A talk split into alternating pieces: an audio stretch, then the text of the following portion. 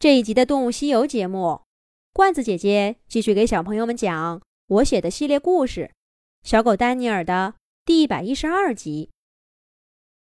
熟睡中的丹尼尔忽然觉得脖子上的皮绳一紧，猛然惊醒了他。他看到一个黑影正在拼命咬那根绳子，那是一只狼，正是那只跟他一起躲藏的狼。他来干什么呢？夜色中，狼的眼睛反射着绿莹莹的光，看上去更凶了。丹尼尔惊得差点叫出来，可第一个“汪”字还没拖出口，那只狼就扭头扑倒丹尼尔，把他的脸紧紧贴着丹尼尔，低声说道：“你要是不想被卖到冰窟窿去。”就别出声。那只狼说话的声音很低，却仍然透着股狠劲儿。不过听这话，像是另有隐情。丹尼尔也压低嗓门儿，低声问道：“谁要把我卖到冰窟窿里去？”那只狼根本不答话，只是专心致志的咬那根绳子。丹尼尔在一旁看着，皮绳在狼牙大力的撕咬下，啪的一下裂开了，一半弹回木桩上，一半还套在他的脖子上。丹尼尔一下子恢复了自由。快跟我走！那只狼甩甩头，招呼着丹尼尔。这一切都发生的太突然了。丹尼尔整个脑子都是懵的。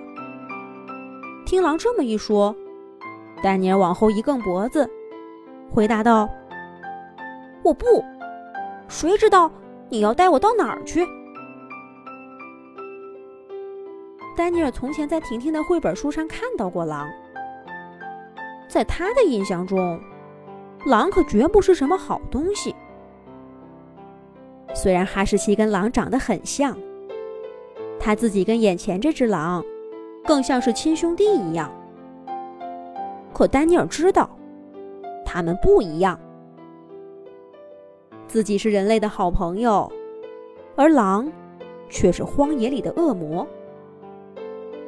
大半夜的，这只狼让自己跟他走，谁知道安的什么心？面对丹尼尔戒备的态度，那只狼却真诚地说。你救过我的命，我不会害你的。这里很危险，我没时间跟你细说。你先跟我走，等听完了缘由，你要是还想跟这些人类在一起，就再回来，我也不拦着你。这话说的很真诚，倒让丹尼尔愣了一下。他扭回头看看身后的小木屋，这只狼说的危险。是从那里来吗？那两个猎人的确端着枪追过狼，可他们对自己还不错呀。是不是那只狼认错了自己的身份，以为他们会对所有长成这样的动物不利？要是这下真的跟着他走了，以后还能回到人类的世界吗？虽然丹尼尔并不认识这里的两个猎人，可是跟陌生的野外环境相比，他还是更乐意住在这个充满人情味儿的小木屋里。正在丹尼尔犹豫不决的时候，小木屋的灯忽然亮了。也许是外面的动静还是大了，两个猎人从床上爬起来，往院子里走。他们的皮鞋踩着地板，啪啪作响。那只狼浑身都紧张起来。快走，来不及了！狼一边说，一边顶着丹尼尔的身体，几乎逼迫着他往屋后的小树林跑去。事到如今，不走也不行了。丹尼尔自己还好，这只狼要是让猎人看见，又是生死一线。丹尼尔跟那只狼肩并着肩，轻轻地跑出院子。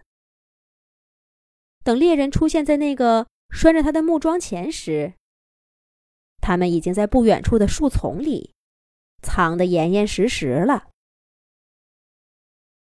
对于这个隐藏地点，丹尼尔也是一脑子的问号。明明还有时间，为什么不再跑得远一点呢？可那只狼却一脸笃定，让他踏踏实实的待在这儿，别出声，也不动。藏身地点并不大，丹尼尔和那只狼挨得很近，厚厚的毛发靠在一起，倒觉得暖烘烘的，比一个人的时候舒服多了。丹尼尔忽然有了种伙伴的感觉。咦，怎么会想跟一只狼做伙伴呢？虽然现在看起来，他似乎对自己还不错。咦，一定是吃的太饱了，才胡思乱想的。没关系，我们的小狗并没有那么多时间想这些乱七八糟的。因为猎人的喊声，很快就让他的精神又紧张起来。什么跑了？哎呀，我就说嘛，得拴到屋子里。你瞧瞧，你瞧瞧。哎呀，我这不是喝了点酒，给忘了吗？你瞧，这绳子还剩这么长，不像是他自己咬的呀。难道他还有同伴？要是两个都抓住，可是能赚一大笔。还两个呢，就这一个都没看住。哎，煮熟的鸭子飞了。这要是卖给那些拉雪橇的人，哎，我的钱呢？先找找，说不定没走远呢。两个猎人一边说着，一边拿着手电在木屋附近搜寻，时不时的向远处眺望。丹尼尔跟那只狼躲在草丛里。一动不动，他的心里在想些什么呢？下一集讲。